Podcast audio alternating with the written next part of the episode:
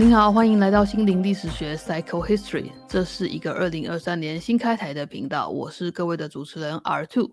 在这个频道呢，会有不同系列的节目。那本集是提问的系列，是这样子哦。我有想过一件有点奇怪的事情，就是自己本身的设定的奇怪的想法，就是说，我觉得自己呢，身为一辈子只有一对父母的小孩。呃，在这样的家庭里面长大，我看着我的父母，有时候会有难分难解的疑难杂症。呃，虽然我知道他们是不会离婚的，因为没有需要的感觉，哈，好像没有困难到需要离婚的地步，而是说应该要积极的去解决问题的那种感觉。不过最后就是难免大吵小吵之后呢，就所有的人都会摆烂这样子，所以反正婚姻生活他们就是这样子过。后来我透过其他人的经历，还有几个 podcast 的频道，有很多人的分享之后呢，我比较能够想象到底婚姻状况会演变到多么不和，然后会走到离婚的地步。然后在听了很多人的经历之后，发现好像大家下定决心的理由多半就是因为呢，发现自己在这段关系里面，就因为维持着这段关系，造成身心状况呢，真的都太糟了。知道自己很糟的话，其实也会影响孩子。如果有孩子的话啦，就是也会很影响孩子，所以就下定决心分开。然后我就会觉得，哦，那是不是这样勇敢分开的家长，对自己、对小孩都其实真的是比较好呢？不过反过来想，我真正的疑问是这样子，就是我想问说，如果我们的关系位置换一下。如果我们现在在想的，并不是父母亲、夫妻这个本人想要离婚的本人，而是必须去经历这一场离婚的人们，那通常就是孩子嘛。好，所以我在想说，小时候有经历过离婚这段程序的人们呢？哎，先恭喜你长大了，你很棒啊，跟大家都一样棒。那我想问问，有没有回想起来，当时会不会有什么事情？怎么做、怎么处理会让当时的你觉得好过一点呢？好，因为离婚虽然通常是两个大人的决定，但是大家都知道，也最害怕伤到小孩嘛。有时候离婚很顺利，因为双方对条件比较有共识，或者是其中一方就完全妥协放弃，然后就协商完成离婚这样子。那有时候离婚很难很难，虽然听说现在台湾判离婚的理由可能不难。然后财产最后通常也都可以谈拢，但是所谓的监护权，就是侵权这方面的协商，是真的、真的、真的很艰难，就是牵扯太多事情了，牵扯整个生活。然后在这之中，其实小孩的意见，你要怎么问他呢？谁问呢？就是他会讲真讲真话吗？到底孩子心里是怎么想的？我有时候在想说，如果年纪不大还是儿童的话，好像很难厘清吧。那青少年就是有很多自己的医术正在发作中，也很难厘清。如果是幼儿的话，就更不用讲了，他根本连讲话可能都不太会了，怎么会知道未来的二十年怎么样安排对这个人、对这个孩子是最好的呢？后来呢，我就发现一个新的职业。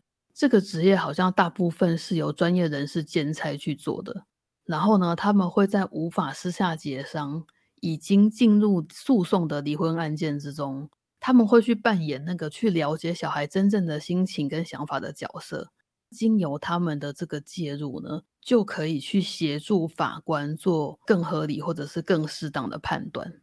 那这种人呢？这个奇怪的职业叫做程序监理人。程序就是做事情的顺序的那个程序，监理是交通监理所一样的那两个字监理。然后我第一次听到的时候，觉得很像是写 program 还是工厂生产流线里面的那个人，好像是负责监督品质还是做品管的。不过不是哈，程序监领人呢是在法律的这个程序中。担任一个角色的人，然后好像会简称承监。那他们在观察会帮助的呢，都是活生生的人。后来我找到一本书，哦，我很惊讶有书可以看的，就是有人写这方面相关的知识出来。就是呢，有一个协会叫做名字有够长，这个协会叫做社团法人台湾儿少权益暨身心健康促进协会。好，这个协会他们策划了一本书，那他们请了一群有程序监理这方面实务经验的临床心理师，哦，都是心理师哦，来写一本书，让大家来了解说怎样离对孩子比较好。那这本书呢，很幸运是今年刚出版，热腾腾的。它的书名是《听见孩子的声音：冒号程序监理人的看见与实务》。呃，听见孩子的声音嘛，所以第一个是 hear 吧，好，就是有听到孩子。再来是程序监理人的看见，就是 see，好，他们所眼前所见的景况。实物是 practice，实践的那个意思。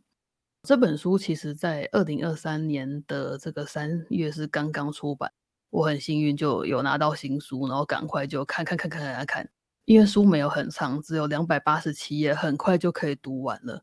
可是读的时候感慨很多，我几乎在读的时候每一章都需要停下来喘口气，是不会到非常的难过，只是就会在想说啊，如果我某个朋友他小时候也有被这样问过就好了，是不是就少纠结一点什么的？在这本书里面呢，会看到说离婚的情境里面事情其实超级多，就是该处理的事情实在是太多太多了。但是在那个时候呢，事情已经没有是非对错了，一切就是非常的棘手。因为你站在怎样的立场，就有怎样对自己比较有利的做法。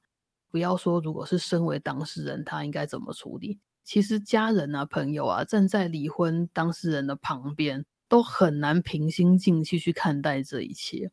然后更不要说，你也不知道怎么样才能够真正好好的帮助到里面的大人跟小孩。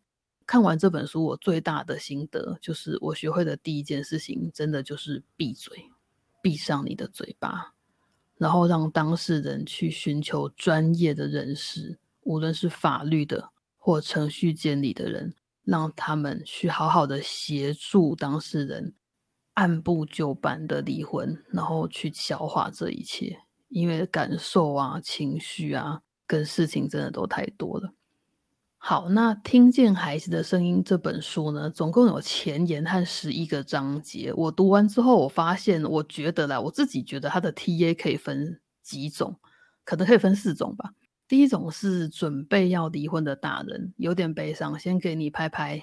那这本书会带给你勇气和知识。第二种是准备要去当程序监理人的大人啊，如果你是相关的人才，比如说法律律师啊，然后心理就是心理师嘛，还有社社工，好，你如果你是这样有专业背景的人才，啊，常常有跟家庭实务工作经验的人，你可以考虑做这个职业。那这本书可以当成你的实习，还有案例探讨这样子。第三种就是可能比较像我的角色，经历过离婚风暴的亲朋好友们，你看了之后，你可以知道怎么样帮助你的家人朋友比较好，还有哪些话就拜托你不要讲，吞下去比较好。第四种呢，就是我特别想要推荐的，就是给准备要结婚的年轻人啊，你看了之后呢，会发现你建立一个家，在美好的愿景以外，那最可怕会怎么样？会走到什么样的境地？其实可能也就是这样子，在书里面写的那些而已。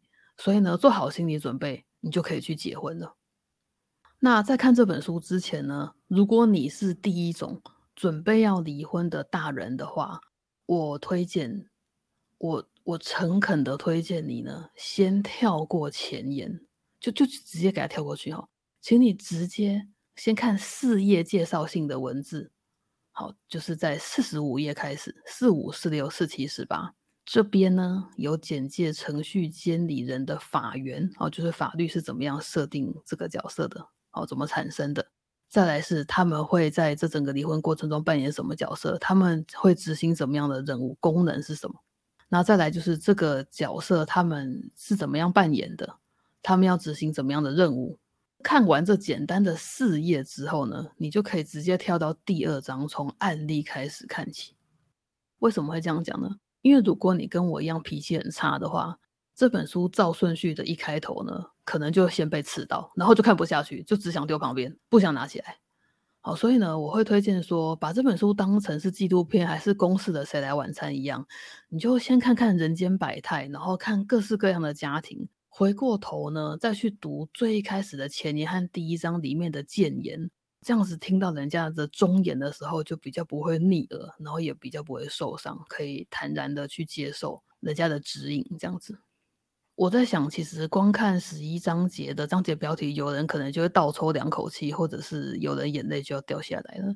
比如说，呃，有的章节叫做“完美妈妈的背后”，有的章节叫做“活在真空的童年”，真空没有空气的那个。有一个章节叫“好为难的会面”，惊叹号！会面就是那个交付会面嘛，就是离婚之后，如果呃一方想要探视孩子的话，可能要约好那那个。专业上好像叫做会面这样子，然后再来是小小大人的内心戏等等，哈，就是各式各样这一类的标题。我那时候一看就啊，好小难过，小难过。好，但是呢，没关系，就鼓起勇气打开每一章节的话呢，你会发现，哎，这本书设计的很棒，就是说它这本书每一章节的结构都做得很好。每一章他们用类似的手法去建构起来，因为是这样，他们是一群真的有实物的心理师，他们一起来形成这本书。那中间是透过一位专业的写手去采访，然后整理出真正的文字出来。其实那个步调跟痛调都是几乎是非常统一的，不会有那种很多人合写一本书，然后就觉得就是写法乱七八糟，或者是专有名词代名词无法统一的那种状况，不会有。这本书整理的非常的好。那再者就是呢，它的每一章的结构都很好。那什么是它的结构？就是说，它每一章都有完整的这个家庭的概况的描述。那会讲到多细呢？会说这两个人是怎么样开始交往的，然后怎么样决定结婚，婚后的生活形态怎么样，过了几年形态怎么样转变，他们的关系在这过程中值得留意的地方，还有开始。呃，无论是在教养的途中，或者开始离婚的途中呢，这个孩子的表现有什么值得留意的地方？那在这之中呢，就会穿插一些就小框框哈，小框框里面就会去同理这个离婚者他的心境，然后会给你一些真心诚意的建议。还有最重要最重要的事情是，我觉得他很多章节都有真正的去交代你面对这个状况应该要怎么做的做法。而且他们有时候还会分步骤，一步一步的解释给读者听。他会说，孩子表现这样的，那他可能是怎么原因造成的？那如果是比较好的状况，他其实可能可以怎么样表达？那我们要说什么话，做什么事情，让他可以表达他真正的感受跟想法？好，就是这么细。的再告诉大家，可是字数用到没有很多，所以我觉得这本书其实真的是蛮棒的。他就给很多大家看起来是概况的东西，可是呢，他又一则一则的，呃，其实你都可以联想到自己身边的亲朋好友的真实的状况，这样，所以就是非常的是台湾社会家庭生活的缩影。每一篇都是很独特的，然后充满了日常去组成的各式各样的家，经过离婚的过程这样子。那因为这本书呢，实在是。我觉得有很多值得讨论的地方，所以呢，我想要多花几集来讲这本书跟程序监理人这个很神奇的职业在里面做什么。那所以，我之后会再多录几集来讨论各个章节这样子。今天遇到这个主题，我就另外很想要推荐几个我听过非常好听的 podcast，作为今天可能接近结尾的推荐。第一个频道是中年危机，那个危机是维基百科的危机哦，所以它的。频道名称叫做《中年危机：冒号不自由的百科全书》，它的主持人是廖凯特和阿哭，还有 Amber。呃，廖凯特跟阿哭呢，他们分享了很多离婚或加上再婚的心路历程。如果你想要跳着听的话呢，我会推荐先从他们的第四集条目四开始。比如说，他那一集就写的很明白，他说条目四：别人离婚干你屁事？关于离婚，挂好上集。那第五集当然就是下集嘛。他说：“在哪里跌倒，就在哪里躺好。”关于离婚的下集，看标题你就知道，就是这个鸡汤很赞啊，是辣椒鸡汤啊，就是 他可以真正讲到离婚经历的真正心中的所有的煎熬跟想法，然后再怎么样去笑看这一切，这样回头回望，然后就可以笑中带泪的告诉你。